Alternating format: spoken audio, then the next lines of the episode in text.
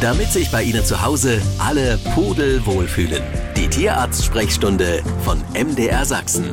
In der App der ARD Audiothek und überall da, wo es Podcasts gibt.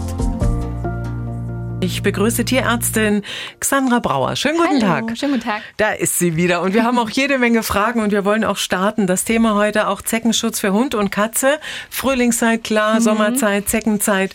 Welche Mittel empfehlen Sie? Erstmal generell. Also so per se gibt es nicht das Mittel, was ich empfehlen kann.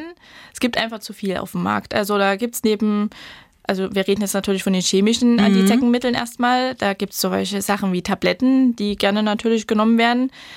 Da muss aber die Zecke immer dafür stechen, das Tier. Also die Übertragung von den Krankheitserregern wird äh, verhindert, aber der Zeckenbefall wird nicht verhindert. Dahingegen ist wieder so ein Spot-on, das ist so eine Flüssigkeit, die tropft man in den Nacken auf die Haut auf und die zieht dann in die Hautschichten ein. Und äh, kommt, da kommt es da zu einer Wirkung. Aber da muss man immer vorsichtig sein, gerade wenn man Hund und Katze im Haushalt hat die Präparate, die für den Hund sind, die können manchmal gefährlich für die Katze wirken. Also da wirklich Obacht geben, das nicht verwechseln bei der Gabe. Und bei einigen wirkt auch super das Halsband. Also das kann angebracht werden, wie auch beim Hund normales Halsband. Und es zieht auch über die Hautschichten ein. Und von der Wirkung ist jedes Präparat unterschiedlich. Einige wirken drei bis vier Wochen, andere acht Monate. Also da muss wirklich jeder selber entscheiden, was mag mein Tier, kriege ich Tabletten rein, mag mein Tier eine Flüssigkeit im Nacken oder rennt es dann eher weg oder ein Halsband dann doch eher. Und gibt es auch natürliche Mittel? Ja, also das ist auch eine gute Alternative oder sogar eine Ergänzung zu den anderen Präparaten. Da gibt es zum Beispiel das Kokosöl, das wird sehr gern genommen. Das enthält solche Sachen wie Laurinsäure, das schreckt die Zecken ab. Und das kann innerlich und äußerlich angewendet werden. Also innerlich kann man so einen halben bis ein Esslöffel Öl ins Futter geben, je nach Größe des Hundes. Äußerlich kann man solche Stellen einreiben wie Ohren, Bauch, Beine und dann aber auch wirklich täglich anwenden. Das wird eigentlich gut vertragen und ähm, einige schwören da auch drauf. Es gibt auch solche beschriebenen Sachen wie Knoblauch. Das würde ich jetzt eher nicht so empfehlen, weil es in gewissen Dosen auch mal giftig sein kann. Also da eher Abstand nehmen. Oder auch mal sowas wie Schwarzkümmelöl oder ätherische Öle, also sowas Teebaumöl, Öl, welches nach Eukalyptus oder so Pfefferminze duftet. Das ist dann zur äußerlichen Anwendung. Oder auch die gern geliebten Bernsteinketten, die äh, haben so eine Wirkung, da zu einer Reibung kommt, sollte das Fell sich elektrostatisch aufladen und dadurch die ähm, Zecke abhalten und auch Duftstoffe werden freigesetzt. Auch Keramikhalsbänder gibt es, die sind auch von der Wirkung ähnlich, also wirklich eine Breitband von vielen Möglichkeiten. Aber nicht jedes wirkt bei jedem Hund. Also wirklich ausprobieren, schauen, ob das für den einen persönlich was ist, für den Hund, für die Katze, ob es auch gut vertragen wird. Also wie man auch gehört hat, es gibt auch Sachen, die eigentlich Richtig. eher nichts sind, obwohl No. sie natürlich sind. Also da einfach ausprobieren und gucken, ob es auch wirkt. Hier kam auch von einer Hörerin die Frage, ihr wurde geraten, Stücke von getrocknetem Ziegenfell zu füttern. Hilft das? Oh Gott. Also davon habe ich jetzt noch nichts gehört, habe ich auch okay. keine Erfahrungen, ist mir erstmal unbekannt. Ob es wirkt oder nicht, ist auch wieder ausprobieren. Und schauen. Tierarztfragen vielleicht vor Ort zu Hause, Ja, genau. ob der vielleicht Erfahrungen damit hat. Genau. Welche Krankheiten können Zecken denn an unsere Haustiere überhaupt übertragen? Ja, also da sind schon gefährliche Krankheiten in dieser kleinen Zecke. Da ist neben der bekannten Borreliose wie auch beim Menschen, das geht natürlich auch beim Tier das Bakterium. Das geht auch auf die Gelenke beim Tier und kann zu Bewegungsstörungen führen. Aber auch sowas wie Babesiose, das ähm, schädigt diese roten Blutkörperchen und die haben dann so eine Blutarmut oder zeigen auch mal ein Fieber. Gibt's auch so die Anaplasmose, die zeigt sich auch durch Fieber, aber die gehen auf die weißen Blutkörperchen wiederum. Auch solche Sachen wie Ehrlichiose oder Hepatozoonose gibt es auch. Das sind natürlich jetzt äh, Erkrankungen, die man nicht so oft hört. Aber das FSME, das kennt man auch vielleicht vom Menschen, die gibt es auch beim Hund, aber seltener. Und die haben dann auch gerne mal neurologische Symptome. Mhm. Es kam auch die Frage diesbezüglich beim Thema Zecken, was ist mit Hunden, die einen sogenannten MDR1-Gendefekt aufweisen?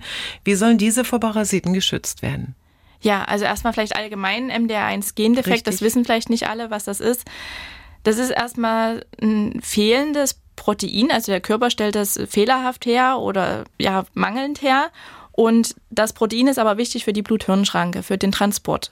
Und wenn das halt nicht da ist äh, oder nicht genügend ähm, produziert wurde, kann es zu einer Überempfindlichkeit kommen. Für das bestimmte Medikamente. Also die reagieren einfach empfindlicher auf Medikamente als gesunde Tiere.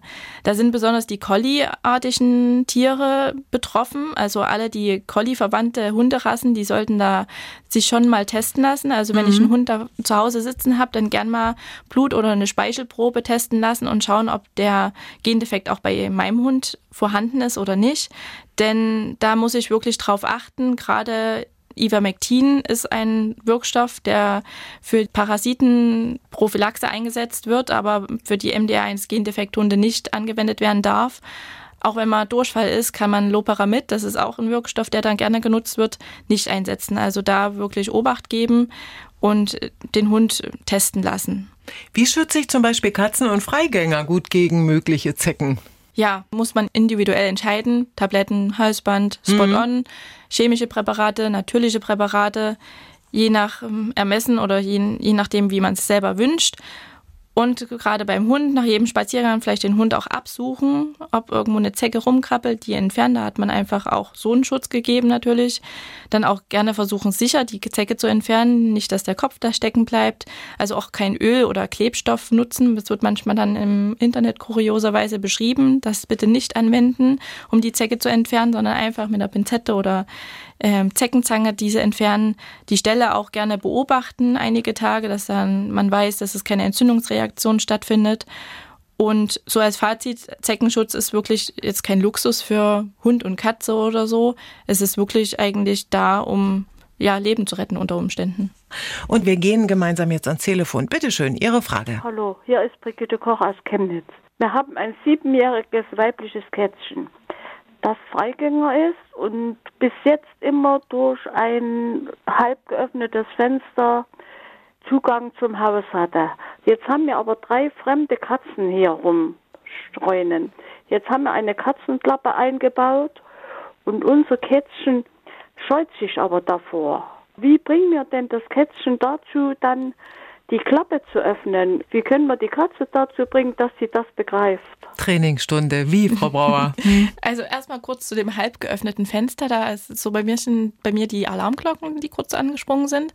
Da vorsichtig sein, da so Kippfenster gern mal eine Gefahrenquelle für Katzen darstellen. Also da bitte lieber eine Katzenklappe, wie auch in dem Falle gemacht wurde, einbauen. Das ist schon mal super. So, das Training für die Katze mit der Katzenklappe. Einmal hm, versuchen, einer steht auf der anderen Seite, der andere auf der zweiten Seite. Die Katze rufen, mit Futter locken und sonst auch gerne mal einfach durchschieben, die Katze. Das immer, immer wieder durchschieben. Ich habe das jetzt selber durchgemacht. Immer wieder durchschieben und irgendwann versteht sie, dass die Klappe ein wahres Wunderwerk ist für die Katze und äh, keine Gefahr darstellt. Also da ist einfach wirklich nur Training angesagt. Und am besten auch gerne so eine Klappe mit Mikrochip. Das ist immer noch mal besser für gerade so Mietis, wo die Kater schon vielleicht hinterhergehen. Also ein Mikrochip sowieso für Freigänger. Die äh, sind einfach ganz, ganz wichtig. Und äh, da kann einfach nur die kleine Mieze dann nach Hause und nicht noch ein fremder Kater durch die Katzenklappe durch. Mhm. Das ist sozusagen ihre eigene Klappe dann, genau. aber Geduld. Genau, Geduld, ja, mhm. das ist das. Wir haben Fahrradfahren auch nicht am ersten Tag genau. gelernt. so ungefähr kann man sich das vorstellen. Genau. Eine nächste Frage. Der Hund hat seit kurzem Angst vor piepsenden Geräuschen, zum Beispiel wenn die Waschmaschine angeht oder der Herd angeschaltet wird und das Geräusch lässt sich aber nicht abstellen.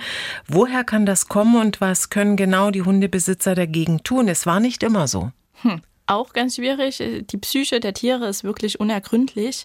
Es kann sein, dass natürlich irgendein anderes Geräusch mal vorher im Fokus stand für den Hund, dass der da schon ängstlich reagiert hat und dass er so jetzt ein bisschen auf die Geräusche von Waschmaschine und Herd übertragen hat. Das müsste man nochmal erörtern und die Tierbesitzer müssten vielleicht nochmal wirklich in sich gehen und schauen, wann hat das angefangen, mit was hat das angefangen. Gab es irgendein Trauma, was dahinter stand, warum er jetzt darauf reagiert?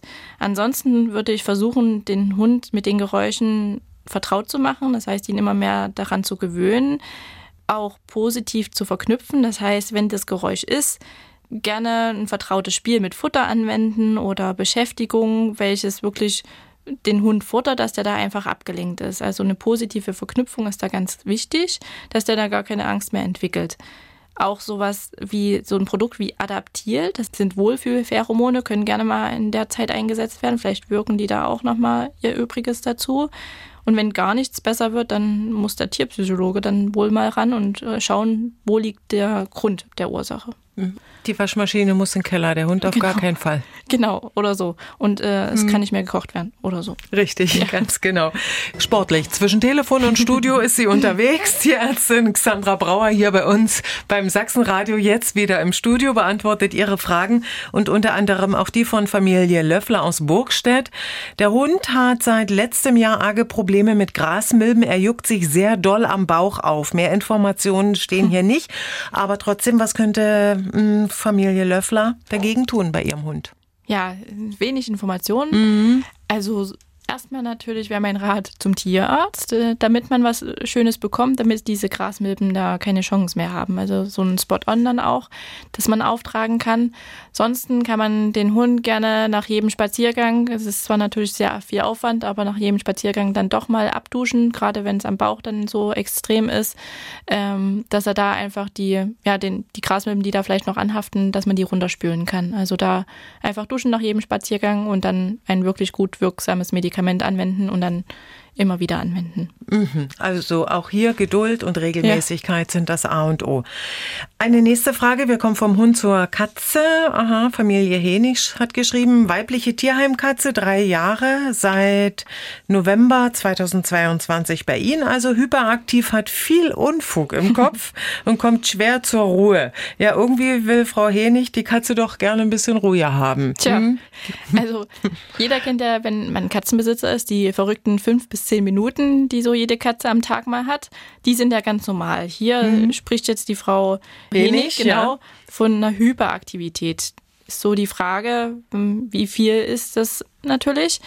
Aber es scheint entweder, dass die drei Jahre alte Katze nicht so wirklich ausgelastet ist. Da haben, machen die einfach nur mal Blödsinn. Das ist dann eigentlich ganz normal. Da wäre einfach die Beschäftigung für den Tag, hm, muss da einfach ein bisschen mehr stattfinden. Also Futterbälle, sonst für den Tag hinlegen, wenn man jetzt nicht zu Hause ist oder Leckerlis in der Wohnung verteilen, dass die einfach was zu tun hat oder auch Intelligenzspielzeuge mal sich organisieren. Und sonst, wenn es jetzt in der Nacht auch die Hyperaktivität weitergeht, dann auch gern mal Futter vor oder auch für die Nacht gut hinstellen, dass er nicht da der Hunger einfach dann das Problem darstellt und auch so feste Fütterungen und Spielzeiten würde ich einrichten, dass da einfach Ruhe mhm. und Sicherheit ein bisschen vermittelt wird und die Katze da ihren festen Tagesablauf hat. Auch so eine Zweitkatze könnte auch mal, wenn die gut zusammen harmonieren, mal ein bisschen Ruhe bringen. Ich weiß jetzt auch nicht, ob es eine Wohnungskatze ist oder nicht. Es könnte auch mal einen Auslauf natürlich gut tun, dass sie sich auspowern kann, also Freigang gerne mal ermöglichen. Und sonst auch mal eine gesundheitlichen Überprüfung. Es ist zwar drei Jahre alt, also man erwartet jetzt nicht gleich irgendeine Erkrankung dahinter, aber bei einer Hyperaktivität kann natürlich auch ein Schilddrüsen-Bluthochdruckproblem dahinter stecken oder auch mal ein Schmerz oder Blindheit, auch eine Taubheit. Also da trotzdem auch mal zum Tierarzt gehen. Hm. Step by Step Familie genau. Henig. Das wird. Die Katze wird älter und ruhiger, so wie Familie Henig auch wahrscheinlich mit der Zeit. Danke für Ihre Zeit und Ihre Antworten. Das war die Tierarzt-Sprechstunde von MDR Sachsen. Wenn Sie auf der Suche nach dem grünen Daumen sind, hören Sie doch auch mal in unsere Gartensprechstunde rein. In der App der ARD Audiothek.